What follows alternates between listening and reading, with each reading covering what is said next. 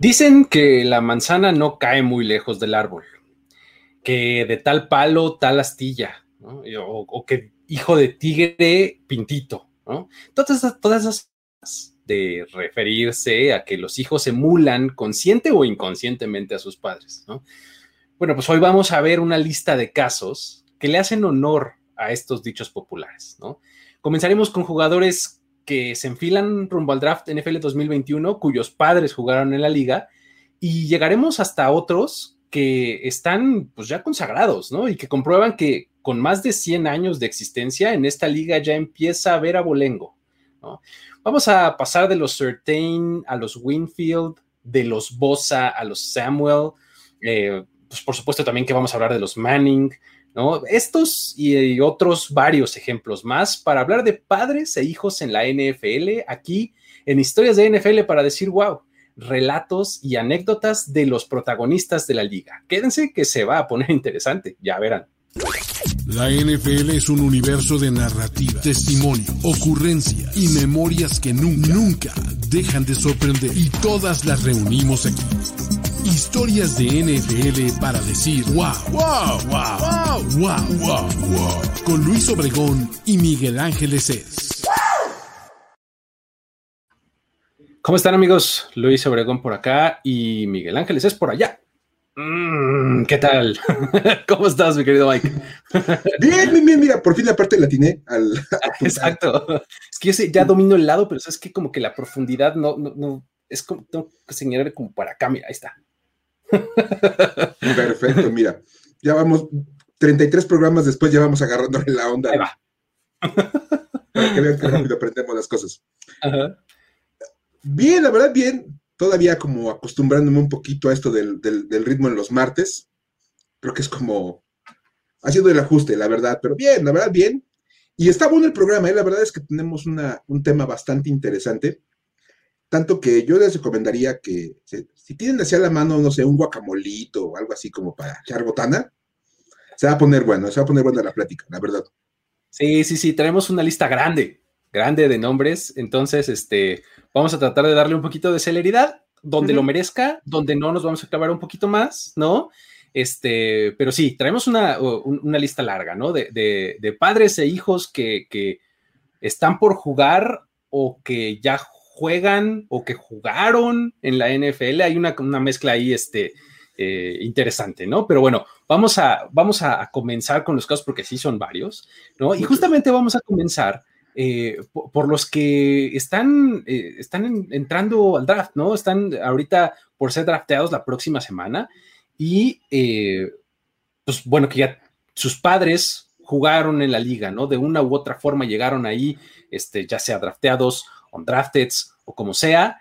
Y eh, pues bueno, me gustaría comenzar como en orden de relevancia, porque la verdad es que hay algunos aspectos que son de mucho más alto perfil que otros, ¿no? Entonces vamos a empezar con, como que con los más rapiditos, ¿no?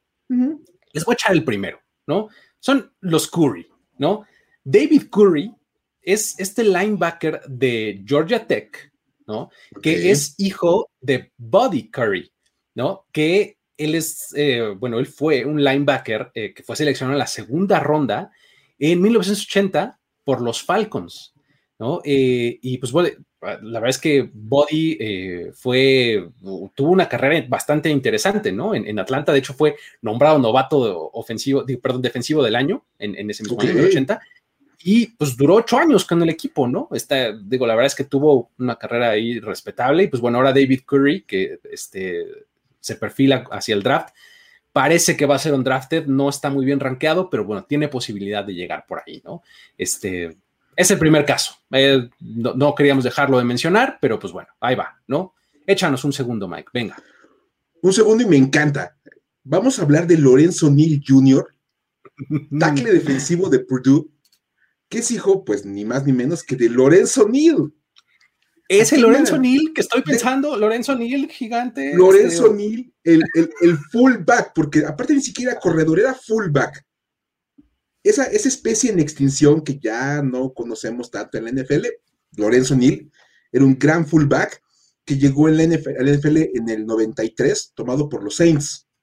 Todo el mundo lo recordará por su época en los Chargers, pero pues fue, él fue de los, de los Saints originalmente. De hecho, pasó por un montón de equipos, ¿no? Lorenzo Neal, ajá. Anduvo por varios lados y la verdad es que siempre fue un jugador muy productivo. Eso hay que decirlo. Fue tomado como running back, pero pues la verdad es que hizo la transición rapidísimo a fullback en la NFL.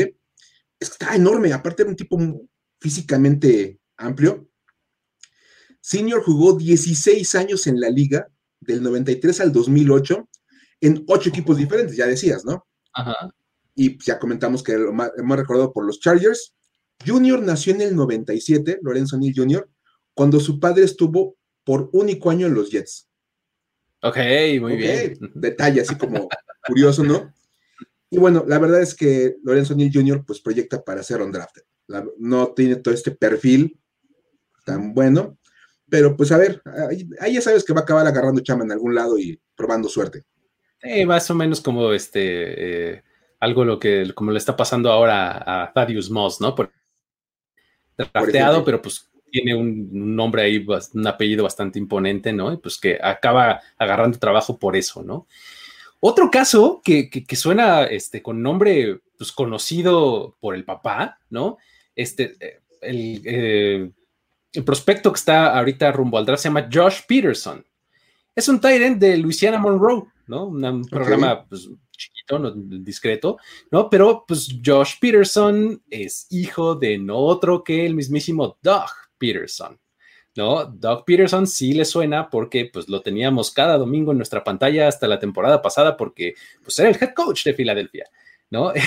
Pero pues antes de ser head coach de, o ser coach siquiera en la NFL, eh, Doug Peterson eh, llegó a la NFL como, como undrafted eh, en el 91 y eh, su primer trabajo lo consiguió con los Dolphins, ¿no? De ahí se fue a Carolina, luego estuvo con los Packers, los Eagles, los Browns y luego regresó con los Packers, ¿no? Este, tuvo ahí dos, estancias. Eh, es, como más conocido justo por, por los Packers, ¿no? Por haber sido este backup de Brett Favre, ¿no?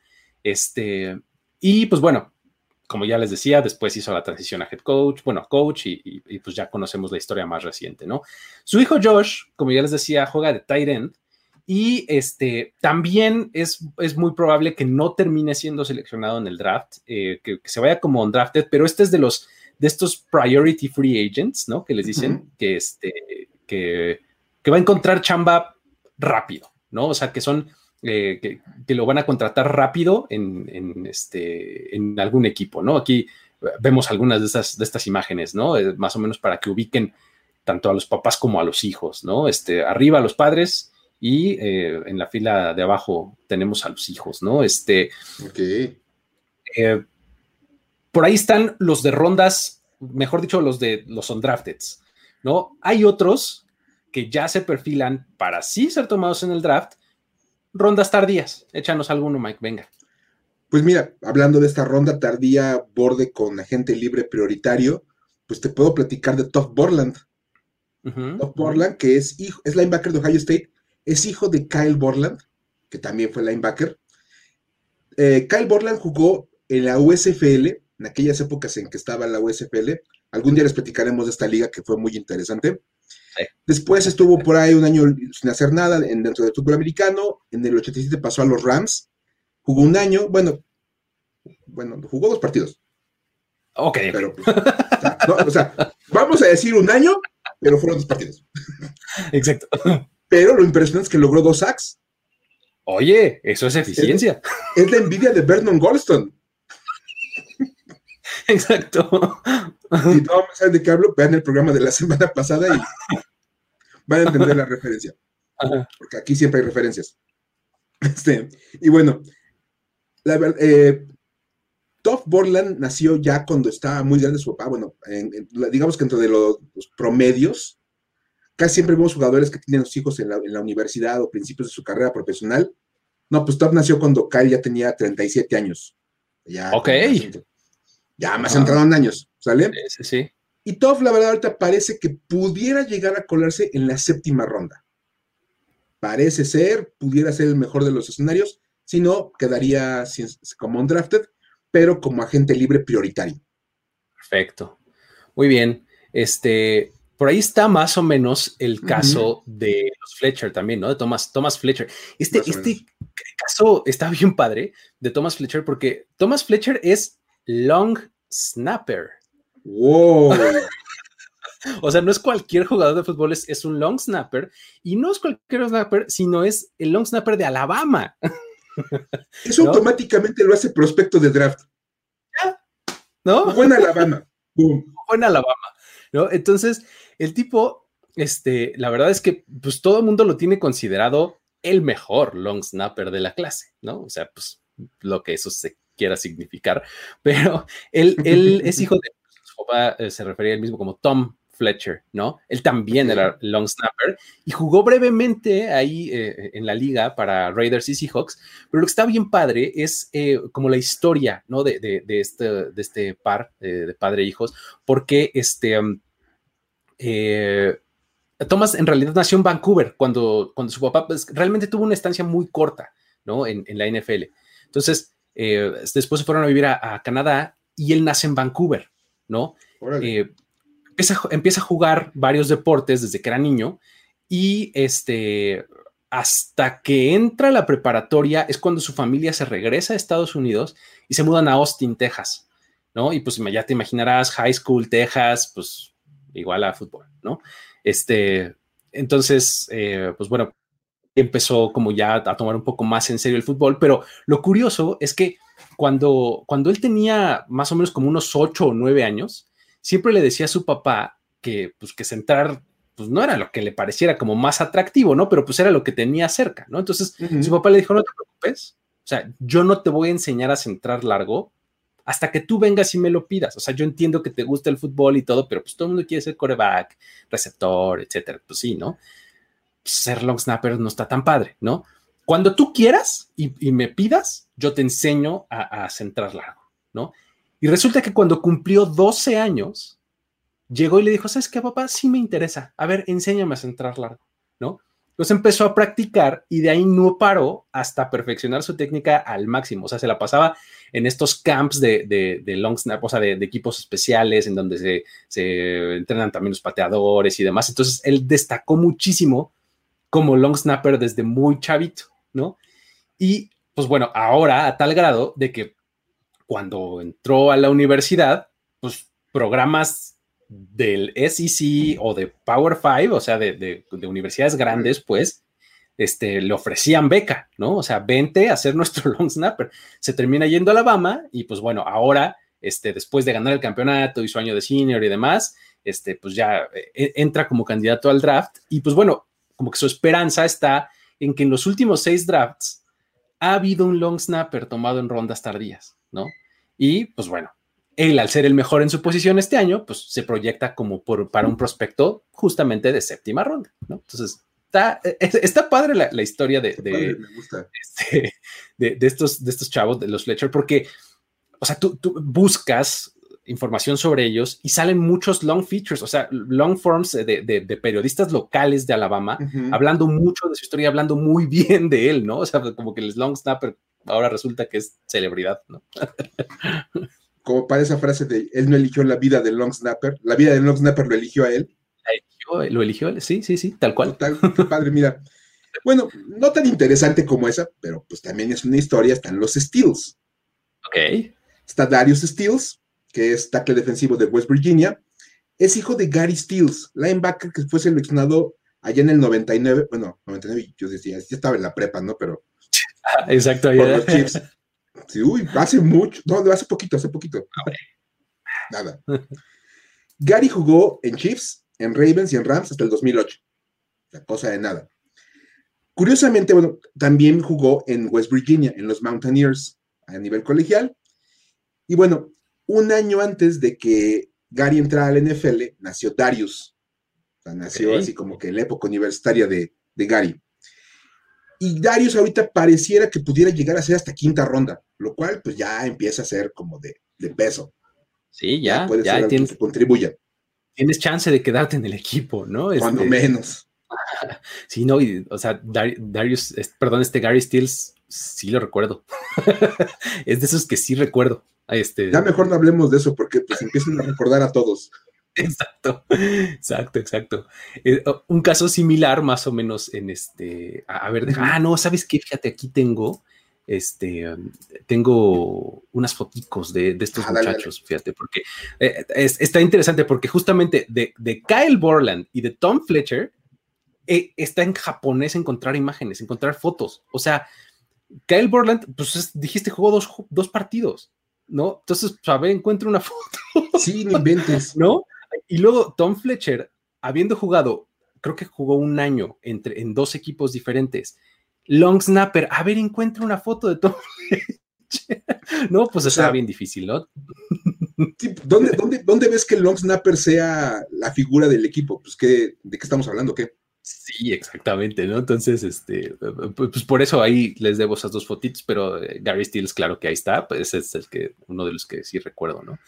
Este, pero bueno, vamos, vamos ahora sí con los de, con los ya más, de un poquito más alto perfil, ¿no? Porque eh, ahorita está, eh, digo, todo lo que venga de Clemson y tenga este aroma a Trevor Lawrence, como que sube sus bonos, ¿no? Y uno de sus receptores era Amari Rogers, ¿no? Eh, uno de sus receptores, un chaparrito, rápido, etcétera, ¿no? Este, Amari Rogers. Eh, él resulta que es hijo de T. Martin. Ajá. Eh, T. Martin fue un quarterback seleccionado en la quinta ronda en el 2000 por los Steelers. T. Martin eh, fue, fue, un jugador de, Tennessee, de, los Volunteers eh, a nivel universitario, eh, bastante destacado. De hecho, o sea, él, él era el backup de Peyton Manning.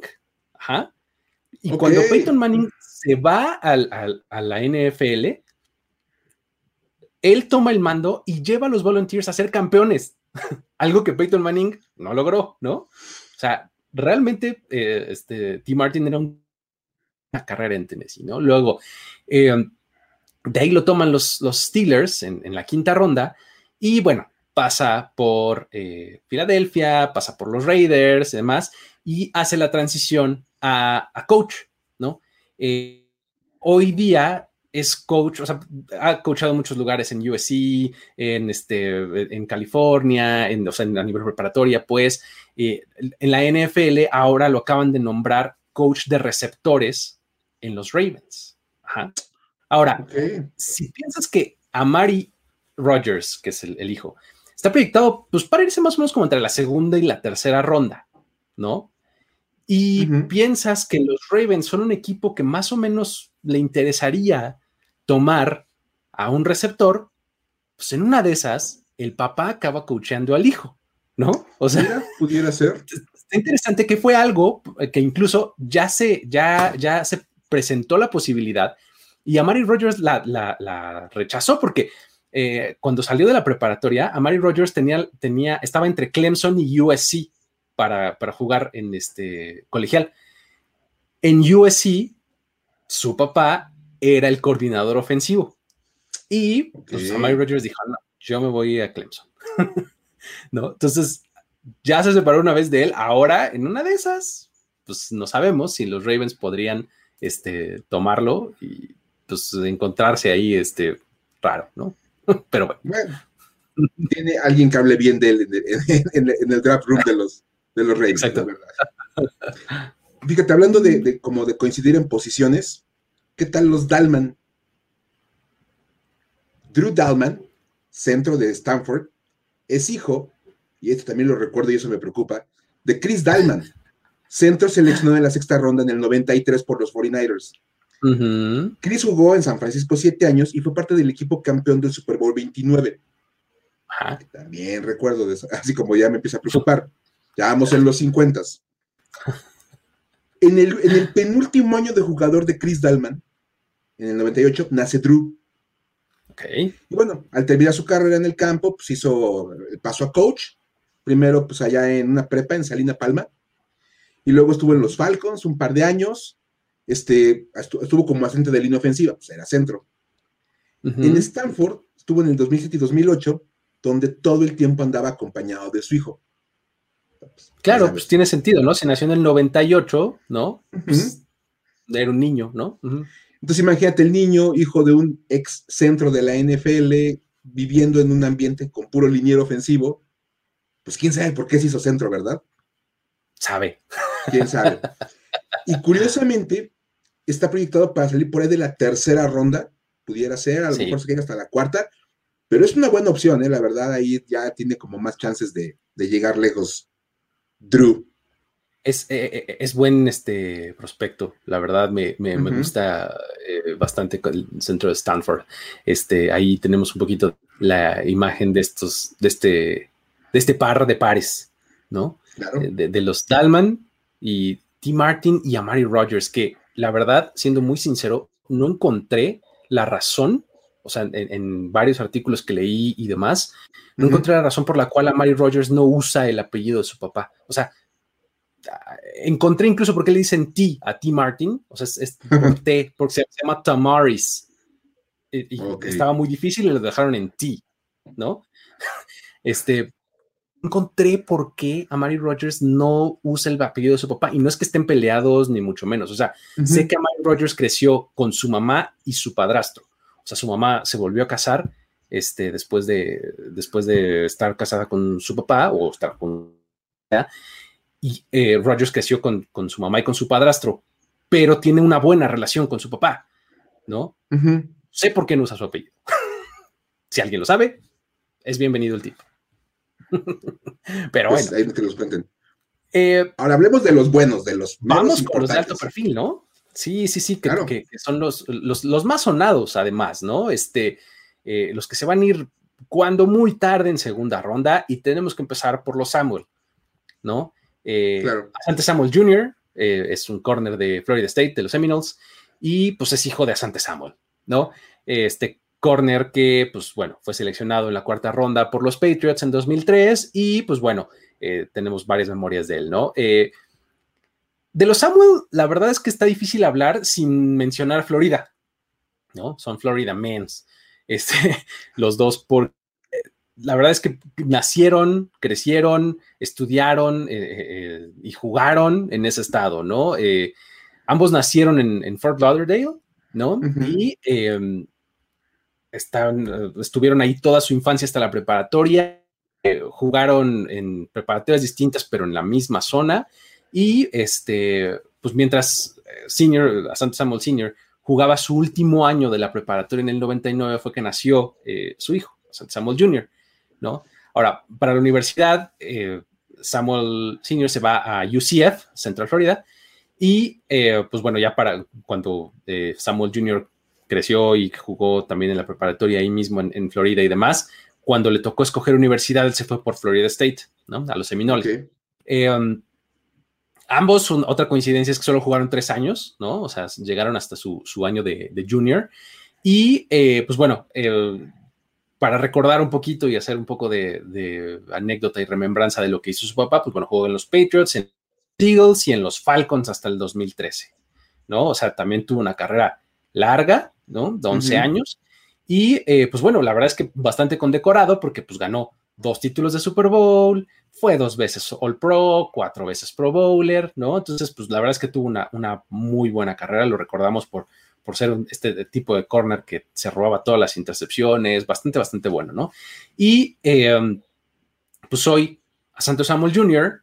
no va a salir de la segunda ronda sin escuchar su nombre, es muy probable, ¿no? O sea, es de estos jugadores que en una de esas se acaba colando a la primera y no sorprendería tanto, ¿no?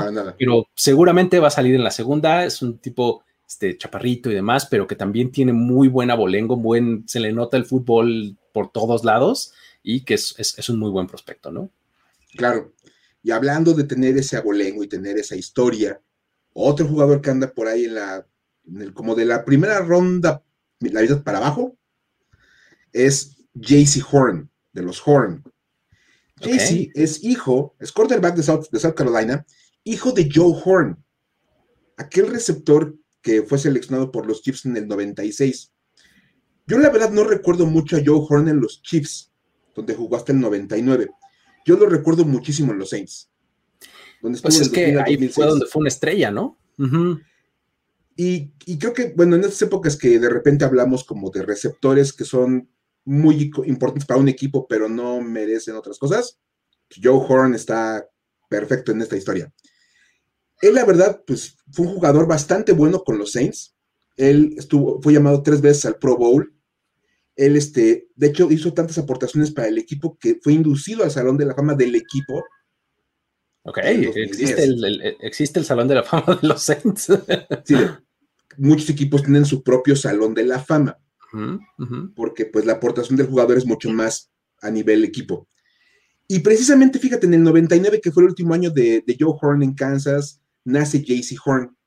Entonces acaba creciendo en, en Nueva Orleans, en Luisiana, porque pues, era la etapa de, su papá como jugador de los, de los Saints.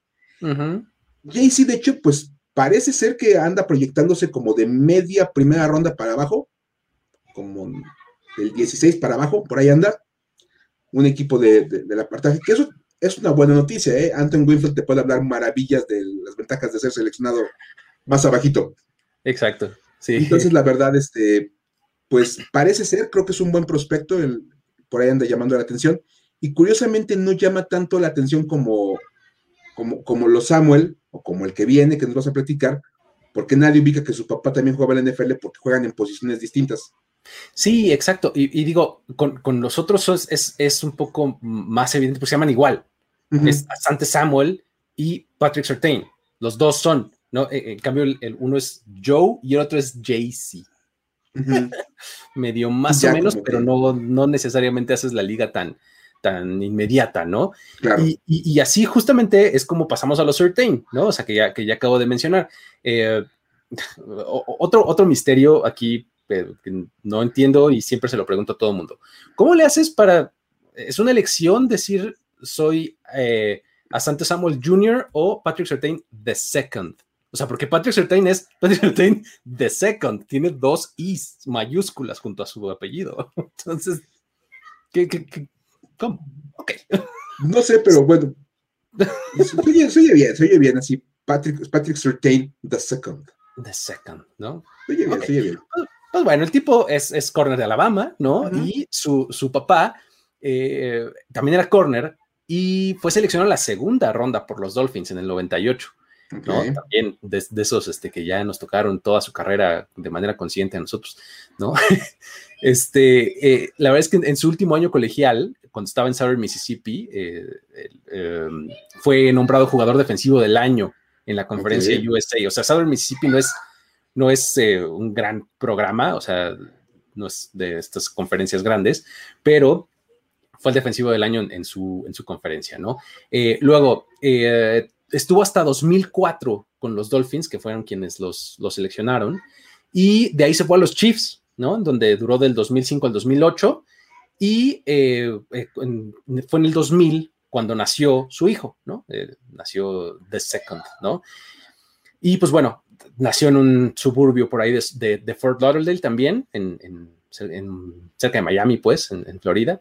Y eh, cuando, eh, esto fue cuando su papá estaba en su tercera temporada como profesional, ¿no? Ahí en Miami, ¿no? Y pues bueno, eh, como profesional, la verdad es que tuvo una carrera buena, ¿no? también fue All Pro en 2002, fue tres veces Pro Bowler, ¿no? Y algo que está muy padre, yo soy como dato de estos que, nos gusta darles aquí. Cuando fue cambiado de Miami a Kansas City, esto fue en el off-season de 2005, fue el momento en el que los Dolphins acababan de contratar como head coach a no otro que Nick Saban, quien obviamente ya hoy día ubicamos por ser el eterno y ganadorosísimo head coach de Alabama y que obviamente fue, fue coach de su hijo, de Patrick Surtain segundo, ¿no? Entonces, ahora, pues bueno, Patrick Surtain, la verdad es que tiene un gran, gran, gran cartel entrando a este draft. De hecho, muchos lo proyectamos para ser el primer jugador defensivo tomado en este draft. Este, y pues bueno, está, está interesante, ¿no? La historia de los Surtain. Claro. y pues ahora vamos a platicar de algunos casos de jugadores veteranos. Venga, venga, venga estos son como, como el panorama de lo que viene este año, pero ya hay casos, hay casos de éxito, hay historias de éxito en esto. Exacto. papás e hijos ya jugaron en el NFL y tuvieron, pues, ambos su nivel de, fama. Y vamos a empezar con uno pues, más reciente, los, los Winfield, Antoine Winfield Senior y Junior. ¿Sale? Pues primero que nada, ambos jugaron en el Big Ten, en esta conferencia que es también de las poderosas del, colegial. Senior jugó para Ohio State, que es una fábrica de jugadores en, para la NFL. Y Junior, la verdad, pues estuvo en Minnesota, que no es así como que pues, de las mejores, pero pues es Big Ten. Exacto. Curiosamente, Junior nació en Columbus, Ohio, que es la ciudad donde está la Universidad de Ohio State. Ohio State. Porque pues nació el año en que su papá era senior en la universidad, o sea, su último año en la universidad. Ajá. Y cuando Senior se retiró de la NFL, la familia se fue a vivir a Texas, por lo que Junior fue a estudiar la preparatoria para allá, convenientemente. La verdad es que, pues, si hablamos de estados de fútbol americano, Texas es uno de ellos y pues no hay, no hay comparación jugar preparatoria ahí. Vamos a platicar un poquito sobre Senior, ¿qué te parece? Venga, venga. Estuvo con los Buckeyes cuatro años, del 95 al 98. En su último año colegial fue All American y ganó el premio Jim Thorpe, que se entrega al mejor defensivo secundario de la nación. Un a nivel. La verdad. Fue la selección 23 global del draft 99, siendo elegido por los Buffalo Bills. Como novato fue titular en dos partidos y digo, jugó en los 16, pero nada más fue titular en dos. Ya saben que ser titular es Calineas en el equipo de la primera jugada. La primera jugada, exactamente. Si, si, alineas en, ese, en, esa primera jugada, eres titular. Aunque te saquen de inmediato y no vuelvas a entrar, ya fuiste titular. Si eres para la segunda jugada y te quedas todo el partido, fuiste suplente. Exacto. así pasa. En 2004 pasó a los Minnesota Vikings, donde la verdad le fue pues, muy bien. Creo que todo el mundo lo recordamos más por su etapa con los Vikings, que le fue muy, muy bien. Y fíjate, se retiró con 1054 tacleadas, 7.5 sacks, 14 fumbles forzados, 11 recuperados 27 intercepciones y 5 touchdowns defensivos. Nada mal. La verdad, una carrera muy, muy lucida. Y de hecho, es parte de la lista de los 50 mejores jugadores en la historia de los Vikings. Es, que creo que una cosa que, que, hay que destacarle a Winfield Sr., uno es la longevidad de su carrera. No es nada fácil durar tanto tiempo activo. No. Y otra es que era súper constante. Todo el tiempo estaba produciendo a un nivel bastante bueno, sólido, ¿no? Sí. Y eso fue la verdad como el gran sello de Antoine Winfield. Pasaban los años y él seguía siendo el titular en los Vikings y no había manera de quitarlo porque era muy, muy, muy constante. Y bueno, hablando un poquito de Junior, obviamente pues ahí tenemos menos de, qué hablar porque pues él llegó a la NFL el año pasado. La verdad, él tuvo un muy buen año de freshman, Junior en la universidad. Luego nada más jugó cuatro partidos en el 17 y cuatro partidos en el 18 por lesiones y todo, entonces de hecho en esa incluso le concedía más años de elegibilidad para pues, poder como jugar a nivel colegial, eso se puede hacer. En el 2019 volvió a jugar la temporada completa y bueno, le fue de maravilla. Fue nombrado All American y se ganó el premio al mejor defensivo secundario del Big Ten, que pues, no es nada, nada, nada fácil. Él, bueno, fue seleccionado en la segunda ronda del 2020, fue la selección 45 global, y fíjate, a diferencia de su papá, que nada más vio como titular dos partidos y luego jugó en todos los demás, Antoine Winfield Jr. fue titular toda la temporada con los, con los Buccaneers. los Buccaneers. Logró 94 tacleadas, es un mundo de tacleadas, tres sacks, una intercepción, dos fumbles forzados y un fumble recuperado. Tuvo un temporadón. de hecho, andaba, como en esta lista corta, el shortlist, para defensivo novato del año. Sí, sí, sí, totalmente. Con Jeremy Chin y con Chase Young. y no hubiera sido mala, mala noticia si lo hubieran nombrado a él. Porque aparte, bueno, desafortunadamente no se cuenta la, postemporada para elegir estas cosas. Tuvo una postemporada muy buena. sí, súper. Muy, muy bien. Y de hecho, una de las, de las cosas más destacadas es que él logró una intercepción en el Super Bowl 55. tuvo una en el año y una en el Super Bowl que de hecho fue la que ayuda a sellar la victoria de, los Buccaneers cuando, interceptan un pase que le mandaban a Tyreek Hill. Curiosamente, Antoine Winfield Jr. cubrió dos jugadas a Tyreek Hill. En una rompió el pase y el otro interceptó. Por eso le hizo acá en la cara. Y por eso se burló de decir, dos. De hecho, fíjate, un dato curioso es que, bueno, en el 2001, Antoine Winfield Sr. interceptó a Tom Brady. Ok. y 20 años después, su hijo logra la intercepción que sella el triunfo del, equipo de Tom Brady. o sea que Tom Brady jugó contra Antoine Winfield y con Antoine Winfield Jr. Exacto, así de longeva es la carrera de, de, de, Senior y de Tom Brady, ¿no? O sea. Tom Brady está enfrentando a los hijos de sus, de sus ex rivales. Sí, oye. Curiosamente, también Antoine Winfield Sr. jugó playoffs como novato, nada más que pues él salió en, la primera ronda que jugó, porque le tocó jugar el Music City Miracle. Ah, Heartbreaker. Si, les gusta el, fútbol de los noventas, pues el Music City Miracle es uno de los juegos icónicos de la NFL. Ahí estuvo Antoine Winfield Sr. Y bueno, curiosamente, aunque hablamos de una gran carrera del papá, nunca jugó el Super Bowl. Se quedó en una final de conferencia con los Vikings y hasta ahí llegó. Fue lo más lejos que avanzó. Y curiosamente su hijo en su primer año como profesional lo gana. Datos como ahí medio curiosos. Sí, contrastantes, ¿no? y hablando de contrastes, pues también están otra familia que nos vas a contar, ¿no, Luis?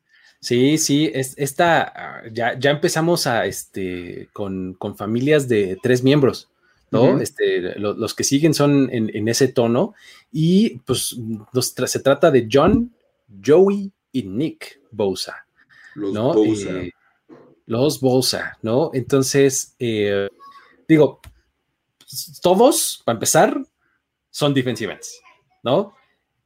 John usaba el 97 y por eso sus dos hijos en la NFL usan el 97, ¿no? O sea, estaba puesto. El número de papá.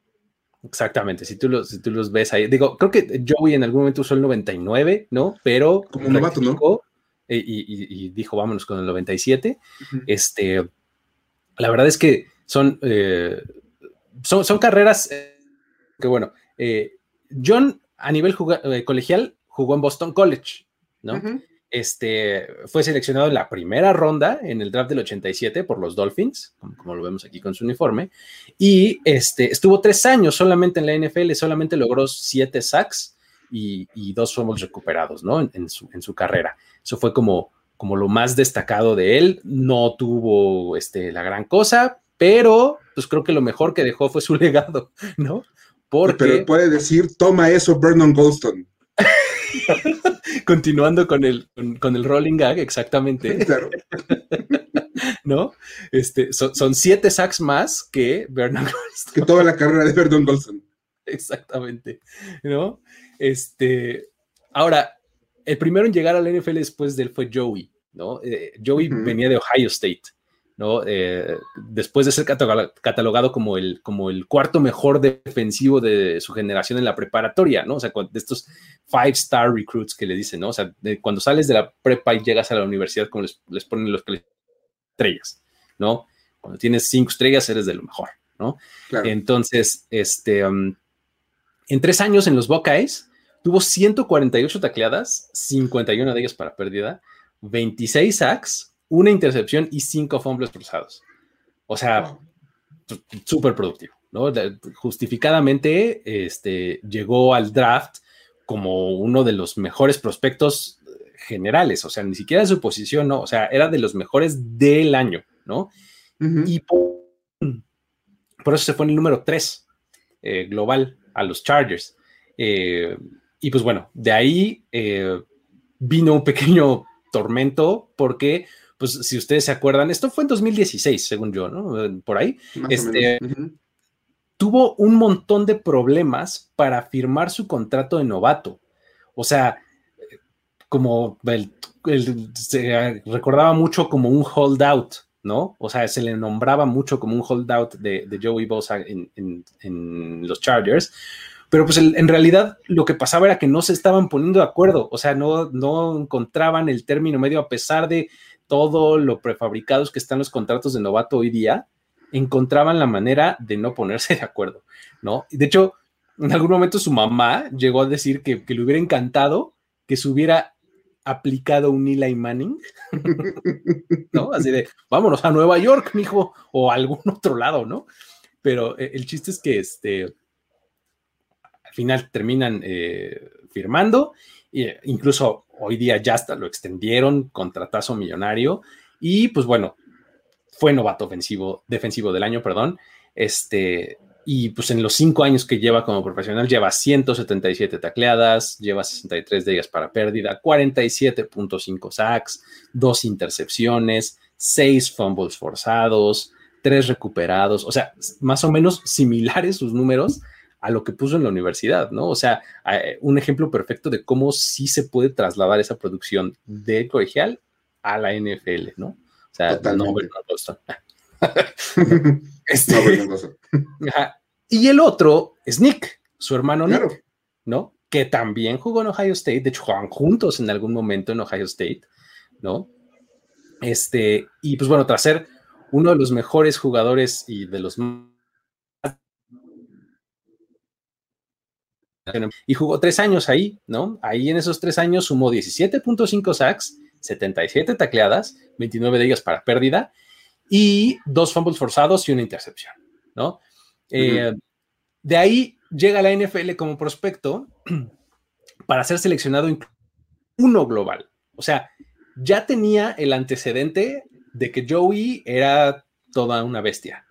Venía de una superproducción en Ohio State, o sea, tenía todo, todo, todo a su favor, ¿no? ese año, en el 2018, los Cardinals tenían la selección número uno y decidieron tomar a Kyler Murray en vez de a Bosa. Y pues eh, Nick Bosa este, resbaló una posición y los 49 dijeron, ah, gracias, ¿no? Por supuesto. y pues bueno, un poco la historia se repitió con, con, su hermano, fue novato defensivo del año y pues bueno, fue parte del equipo de San Francisco que llegó al Super Bowl eh, en este contra los, contra los Chiefs en el, en el 54. Eh, y pues bueno, en 2020 apenas pues, se perdió prácticamente toda la temporada por una ruptura del ligamento anterior cruzado de la rodilla. Y este, así que tiene solamente 16 partidos en, su haber, ¿no? O sea, tiene un, año, por así decirlo, de, producción profesional. Y pues en 16 partidos eh, tiene nueve, dos fumbles forzados, una intercepción y 18 tacleadas para pérdida de yardas. O sea, válgame Dios tremenda producción. Son unas, bestias, los, los Bosa son unas bestias, eso es una realidad. Impresionante, impresionante, ¿no? Y pues bueno, si queremos darle un poquito de datos curiosos, Cheryl, que es la esposa de, John y mamá de Nicky y de Joey, es hermana de Eric Kummerow, que es exjugador de los Dolphins, ¿no? Jake okay. es hijo de Eric y es primo de los Bosa, ¿no? Claro, yo recuerdo a Jake Kummerow en los Packers. Exactamente, ¿no? Ahora, son la segunda, ellos son la segunda combinación de padre e hijos en ser seleccionados eh, los tres en la primera ronda del draft, ¿no? Está, está interesante, es, un poco de, los Bosa, ¿no? Y de, todo lo que han hecho y lo han hecho bastante, bastante bien, ¿no? Sí, y fíjate, ahí, es interesante porque el papá no fue tan productivo a nivel profesional y los hijos son unas auténticas superestrellas. Un caso ligeramente inverso en el que el papá fue mucho más productivo que los hijos es el de los Long. Ok, sí. Como para invertir un poquito, ¿no? Así en esta parte. Hablamos obviamente de Howie, de Chris y de Kyle, los Long. Howie, pues, Howie Long jugó como ala defensivo. Su hijo Chris también fue ala defensivo. Y Kyle, pues era guardia, era liniero ofensivo sigue siendo línea ofensivo, regresó a la NFL este año. Curiosamente, hay que decir, dentro de las similitudes, Howie y Chris ya ganaron un Super Bowl, Kyle aún no lo logra. Chris fue tres veces All Pro, que ese es como el máximo normalmente que puede recibir como jugador. tres veces All Pro. el mejor jugador en tu posición, según todos los expertos del NFL. Nada más. Curiosamente, sus dos hijos no han logrado ese nombramiento.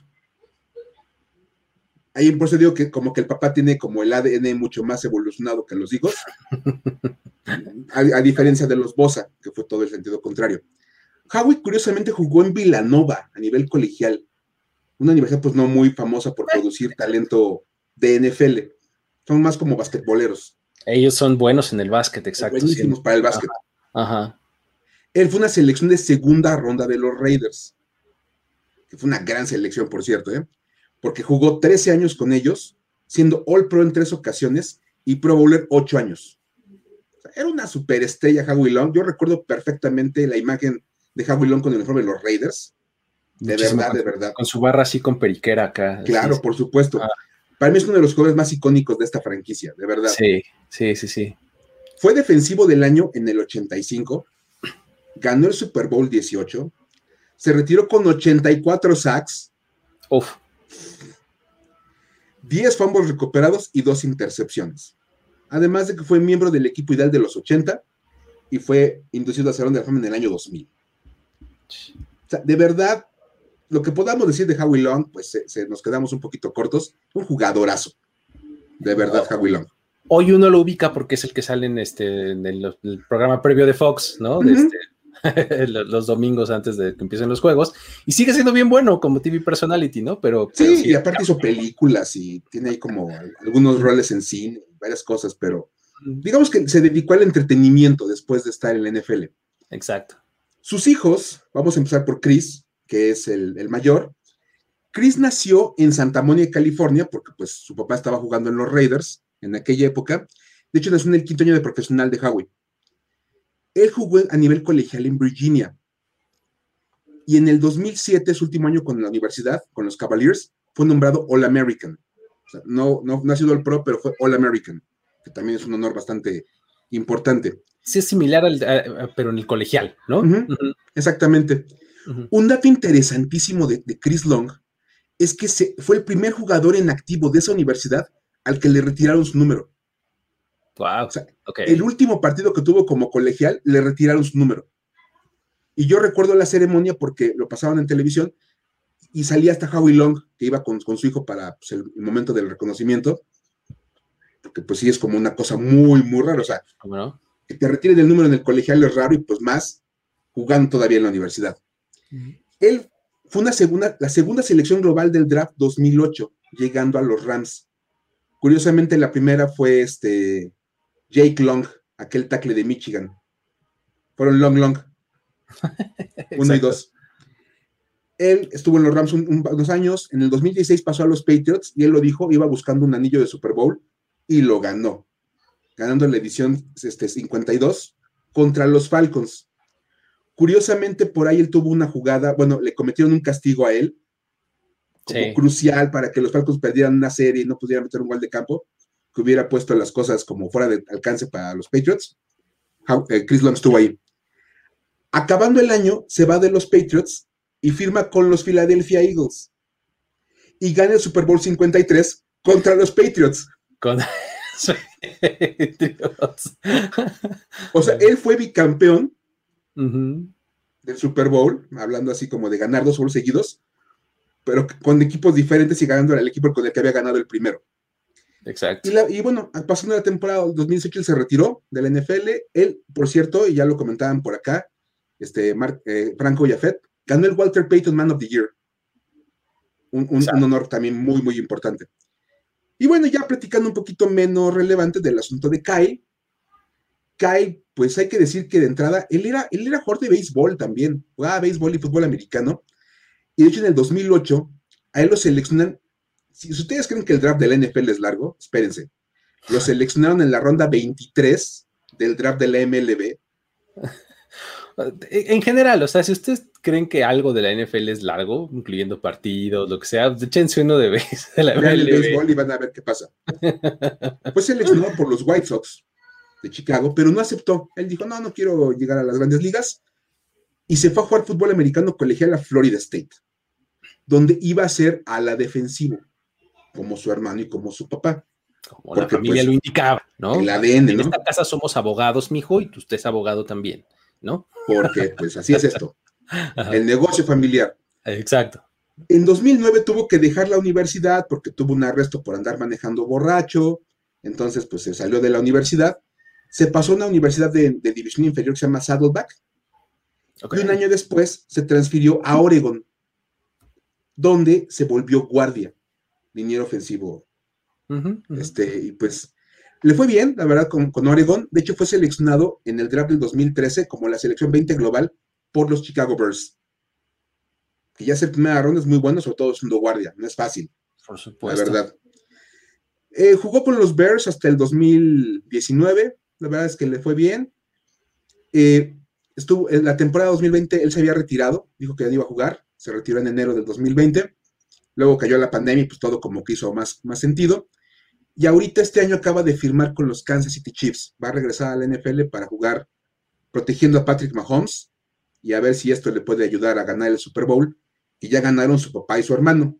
Sí, para que no sea el único de la familia sin, sin poder llegar a la cena así con un anillo, ¿no? Así, ¿no? Aparte que llega tu hermano con dos y tu papá que... tu, papá se pone su, su, chaqueta de Salón de la Fama. Y... Ah, espérense, ¿no? Pues, yo venía en buena onda, ¿no? que, que, algo este, más o menos similar son, eh, ya me imagino esos convivios entre, entre Archie, Peyton e Eli Manning, ¿no? Sí, por supuesto. Digo, la verdad es que ahí también es otro de estos casos en donde pues el papá no es, no es que no fuera bueno, pero pues estaba en los Aints, ¿no? Como ya les contamos aquí en algún, algún otro momento. Claro. Este, digo, Archie era el papá, eh, Peyton e Eli este, son sus, sus dos, son sus tres hijos, ¿no? Y ahí ese es el, negocio familiar, no solo era el fútbol, sino era ser coreback, ¿no? Ah, claro. ¿No? Entonces, este, todos eh, llegaron así con las mejores credenciales a la NFL, ¿no? Eh, Archie e Eli jugaron en Ole Miss y Peyton en Tennessee, como ya les anticipaba yo hace rato. Y em, pues mientras Archie batalló toda su carrera profesional con malos equipos, con entornos difíciles, estadios vacíos, etcétera. Sus hijos, al contrario, siempre tuvieron mucho éxito, ¿no? O unos en temporada regular, otros en playoffs, Super Bowls, buenos equipos, buenos jugadores a su alrededor, etcétera, ¿no? Ahora, si nos enfocamos en Archie, pues bueno, en 1969 fue el jugador del año en, el SEC, en Southeast eh, Conference, ¿no? En, este, en la conferencia, y además fue All American y All SEC ¿no? Eh, ok. Condecoradísimo, pues, ¿no? Fue la segunda selección global del draft del 71, solamente detrás de Jim Plunkett, ¿no? Que, fue el, primero. y em, fue ese, eh, como dato curioso, ese fue el primer draft en donde se corebacks se fueron en las primeras tres selecciones. Ahorita que estamos hablando tanto de los tres corebacks que se van a ir en esta primera ronda, Exacto. la primera fue en el 71. Así es, ¿no? Este, eh, los Saints, en esa época, pues insisto, eran los Angels, que eh, pues se dice que incluso Jack Youngblood eh, se la llevaba como tranquilita, ¿no? Cuando, le, había que pegarle a Manning, o sea, decía, ándale, pues nada más te voy a tirar, ¿no? O sea, porque recordemos que en aquella época no había cero piedad contra los quarterbacks, en general contra los jugadores ofensivos, ¿no?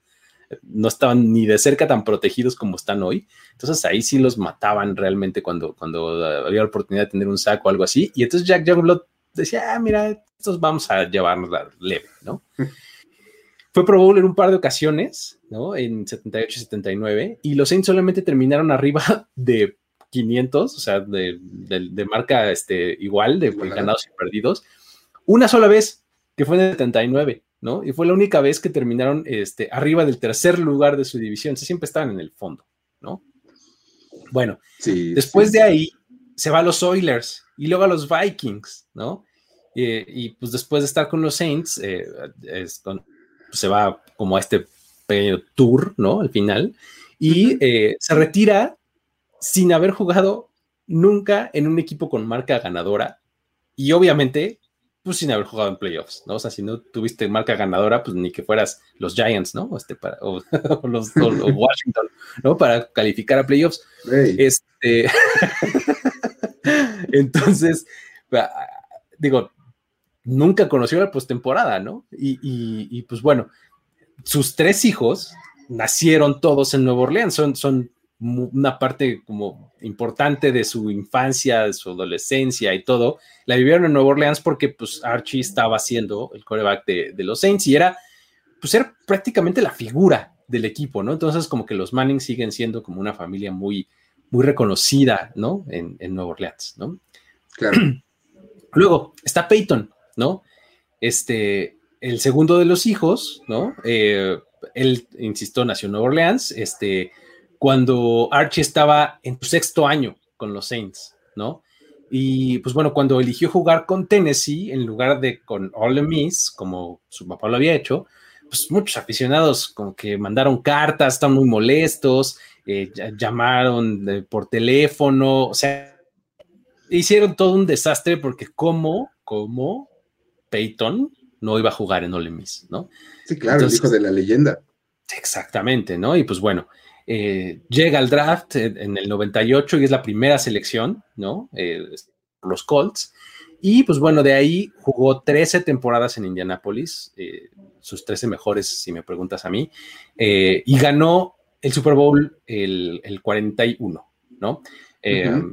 Y además perdió la 44 ante los Saints, ¿no? Que en aquel pick six de Tracy Porter, ¿no?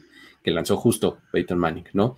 Luego, en 2012, eh, después de esta temporada 2011, en donde la lesión del cuello y demás, y el este, eh, Suck for Luck y demás de los Colts, queda en libertad y en 2011, el 2012, perdón, llega a los Broncos, ¿no?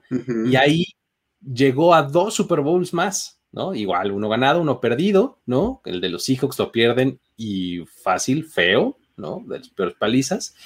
Y el 50 lo gana con este, eh, con, este equipo defensivo tremendo que era la No Fly Zone, ¿no? Que le ganan a, los Panthers, ¿no? En el Super Bowl 50 y en San Francisco. Luego, este, pues bueno, se volvió el primer coreback en ganar el Super Bowl con dos equipos, ¿no? Esto, eh, así lo hizo, o sea, con los, con los Colts y luego con los Broncos, ¿no? Y el 6 de febrero de 2021 ya fue elegido al Salón de la Fama. Ahora en agosto lo veremos recibir su este, chaqueta de color dorado, ¿no? Eh, y Nada más. Develando su busto, ¿no? Ahí en Canton, Ohio. Y nos queda Eli, ¿no? Que es el más chico de los hijos, que a diferencia de Peyton, él sí este, seleccionó ir a Ole Miss, ¿no? Que es el alma mater de su padre. Y eh, después de su carrera colegial fue la primera selección global del draft 2004, elegido por los Chargers, ¿no? Ya les contamos esa historia hace un par de programas aquí, de cómo lo seleccionan los Chargers, termina siendo cambiado a los Giants. Y este, um, su, eh, su, carrera profesional siempre estuvo enmarcada por grandes momentos en postemporada. Él, como que a diferencia de Peyton, él, lo suyo, le prendían el switch en playoffs, ¿no? O sea, gran crítica que todo el mundo le hacemos a Peyton Manning es en playoffs siempre le fue mal. Y al contrario, o sea, te podía lanzar tres intercepciones en un partido de temporada regular y apestar, pero se trataba de ser clutch en el último cuarto en playoffs, no querías a otro que no fuera Eli Manning, con todo y todo. El tipo era ganadorcísimo en esas circunstancias, ¿no?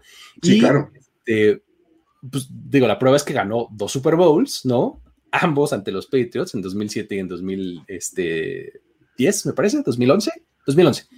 Y este, um, pues llegó a tener 210 eh, partidos consecutivos como titular, ¿no? O sea, eh, se, pensaba que él era el único jugador que podía poner a prueba este récord que tenía Brett Favre, ¿no? De más de 300 partidos consecutivos como titular.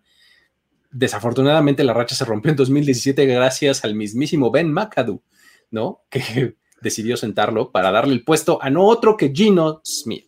Ni más ni menos. Flamante Gino Smith.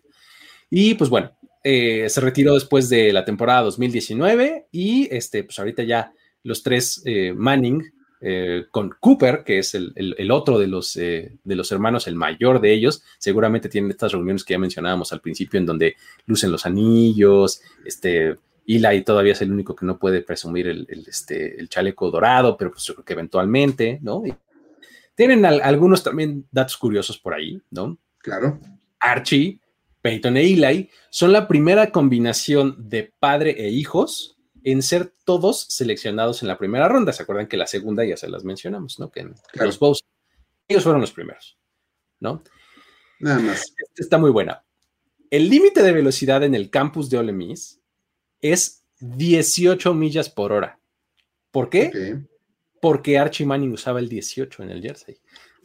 Me encanta ese dato, de verdad es maravilloso. Imagínate ser tan buen jugador de fútbol americano que tu número de jersey límite de velocidad en, el campus. Qué bueno que no eras este defensive end y eras el 99, ¿no? Algo así. no era JJ Watt. Imagínate. En honor a los Bosa, el límite de velocidad va a ser 97 millas por hora. Exacto. ¿No? Este está súper random, ¿no? Así de 18 millas por hora, no 17, no 19, 18, porque Archie Manning usaba ese número. Ahora, Archie Payton e Eli son, son, parte también de los Ring of Honors de sus respectivos equipos, ¿no? De los Saints, de los Colts, de los Giants, ¿no? Y em, Colts, Broncos y Giants retiraron los números de los Manning, ¿no? Y aunque no es oficial, pues en realidad eh, eh, los Saints no le han vuelto a entregar el número 8 a nadie desde que Archie Manning se fue del equipo, ¿no? Em, Funciona. Ahora, Cooper, que como ya les mencionaba, es el hermano mayor de Peyton e Eli, era receptor, él también tenía su historia de, fútbol americano.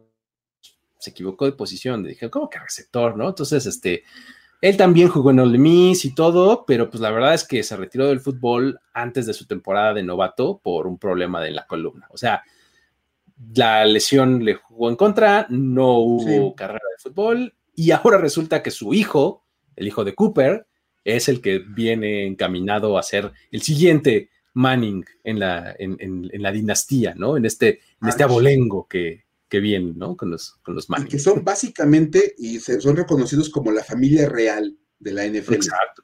Son la nobleza de la liga, la verdad, los Manning. Y ahí viene Arch, que así se llama el hijo de, Cooper, por ahí lo mencionaba Bruno.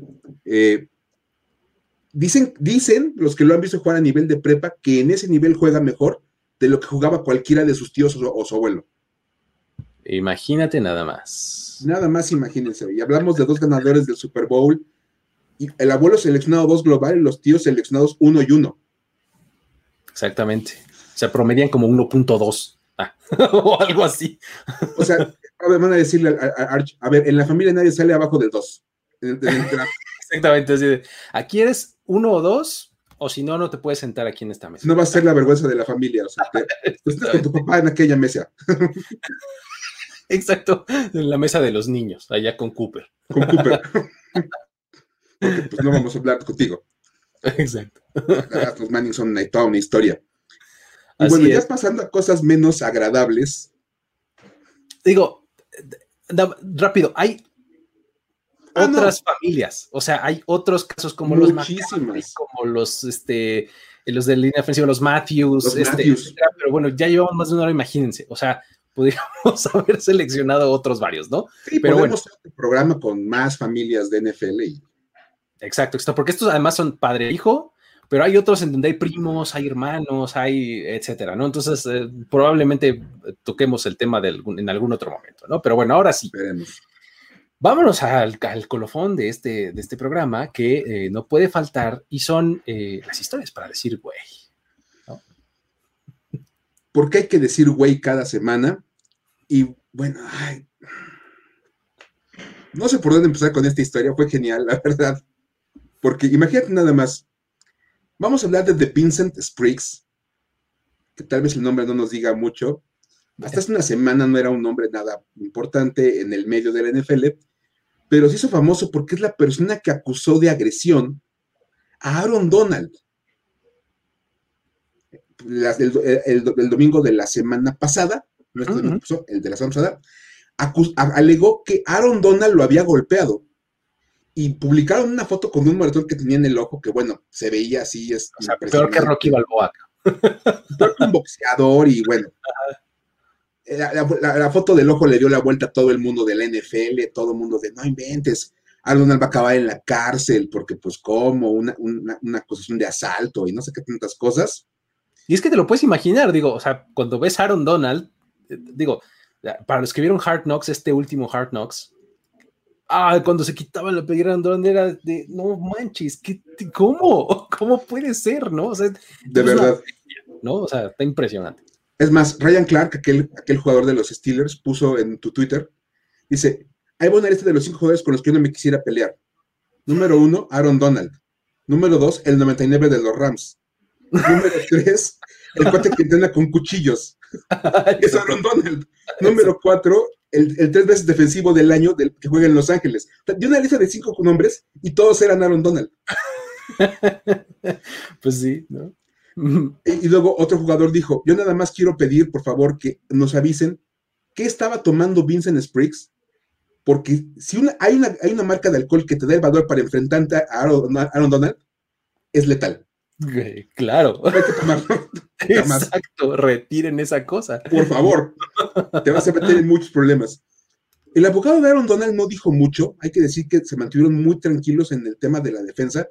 Simplemente dijo, mi cliente no hizo otra cosa más que separar a Spriggs de unos amigos de Aaron Donald que estaba peleando, porque el, tema es que Spriggs había aventado una botella hacia donde estaba Aaron Donald y le pegó a Aaron Donald. No imagino el razonamiento de, ay, va a haber un botellazo este güey. Estará muy fuerte, pero un botellazo sí se lleva. Sí se lleva. Y el argumento era que los amigos de Aaron Donald habían salido a, golpear a este cuate y que Aaron Donald nada más los separó. Ese era lo que decía la defensa. Total que toda una semana estuvieron las declaraciones, este cuate se hacía la víctima y todo, hasta que salió el video. Y en el video se ve claramente, de verdad, pero claramente, que Aaron Donald no lo tocó, pero ni de cerca. Ah, es más, él llegó, se metió, trató de separar a sus amigos. Y lo más impresionante, si pueden ver el video, se lo vamos a compartir. Hay un cuate de Aaron Donald que llega, lo agarra de la cintura y lo levanta para separarlo. Dicen, por favor, para el liniero ofensivo de los Seahawks. Exacto. Porque es más, el argumento podría haber sido bien sencillo. Mira, ve a Vincent Spriggs. ¿Está caminando? Sí. Entonces no le pegó a Aaron Donald. Exactamente. El argumento es, sigue vivo. Si, hubiera pegado a Donald, lo hubiera matado. Sí, sí, sí. No, de verdad. Entonces, después de que el video se hizo famoso, pues Spriggs tuvo que sacar su típica disculpa pública, el, comunicado de, prensa de la vergüenza, y puso, quiero hacer pública esta declaración, quiero extender una disculpa para Aaron por lo que ha pasado, pero ahora claramente sé que no fue él. Ah, bueno, ok. Después de acusarlo y de meterlo en problemas legales y todo. Te aventaron un botellazo. ¿No? Te aventé un botellazo y luego te acusé de que me pegaste, pero perdón. perdón, perdón, perdón. Es de humanos equivocarse. Oye, sí. Llegué hasta así de, Ay, te voy, San Pedro, dijo el señor Yo no me imagino de verdad que te pelearas con Aaron Donald, que lo veas que viene encima. Yo sí me estaría despidiendo del mundo. No, pues claro. De verdad. Sería como. Entonces, la verdad es que, imagínate nada más, lanzarle una botella a Aaron Donald, luego acusarlo de agresión, cuando claramente te salvó de que le pegaran sus, sus amigos. Y luego tener que salir a disculparte cuando el video se hace público, pues nomás nos hace decir, güey. güey. aparte, de verdad, de verdad, ¿quién le anda buscando pleito a Aaron Donald? Sí, sí, sí. Cosas que no hay que hacer en la vida, esa es una de ellas. Por supuesto, hay cosas más, más fáciles, más, más seguras, como a veces sin paracaídas de un avión o sí, sí, sí. nadar con tiburones, yo qué sé, cosas más fáciles. Sí, sí, sí. Pero bueno, está perfecto. Pues muchas gracias, Mike, por haber estado por acá contando buenas historias. Este, gracias a todos los que estuvieron acá eh, viéndonos en vivo. Todos los que descargan esto también en formato podcast o ven esto en video on demand más tarde, muchas gracias también a todos ustedes. Eh, ya saben que pueden eh, suscribirse a este canal si están viendo en YouTube, ahí darle una manita arriba, comentar, este, compartir esto con, la gente que crean que le pueden interesar. Y eh, pues nada, estaremos aquí la próxima semana, estaremos en la semana del draft justamente, entonces ahí veremos qué, qué tema este, para ver, para platicar al respecto, ¿no? Ya, ya estaremos en esta, estaremos llenos de, streamings y programas y contenidos ya súper pegados al draft, ¿no? Entonces, algo haremos al, respecto. Y pues nada, eh, muchísimas gracias a todos ustedes por haber estado por acá una vez más. Y eh, con esto nos despedimos, Mike. Pues pásenla bien esta semana, tómenla tranquila porque la semana que viene con el draft se va a poner otra vez muy intenso el, el tema y seguramente estaremos, estaremos platicando de cosas del draft todos los próximos días. Estén atentos. Así es. Con esto nos despedimos. Esto fue Historias de NFL para decir wow. Hasta la próxima. Esto fue Historias de NFL para decir wow, wow, wow, wow, wow, wow, Los relatos y anécdotas de los protagonistas de la liga directo a tus oídos. Con Luis Obregón y Miguel Ángeles C. Voz en off, Antonio Sempe. Una producción de primero y diez.